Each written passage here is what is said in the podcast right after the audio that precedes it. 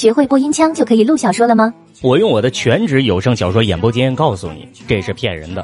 第一，播音的普通话和气息共鸣运用确实是播小说需要的，但是播音是新闻方向，你的小说讲出来听众跟听新闻似的，那还有啥意思了？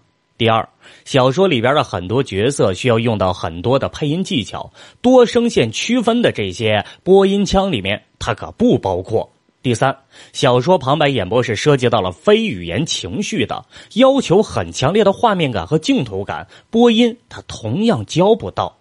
所以呢，我的学员里面有很多播音毕业的同学，就是因为他不是一个行业，你跟谁学无所谓，但是你别看人家广告说播音腔就能啊播好小说，你就信。真这么简单的话，那每年好几万播音主持专业毕业的大学生，直接就输送到各大平台就完事儿了呗。那何必各大平台还来抢这点有声主播呢？人要是有的是的话，平台还跟你签什么约呢？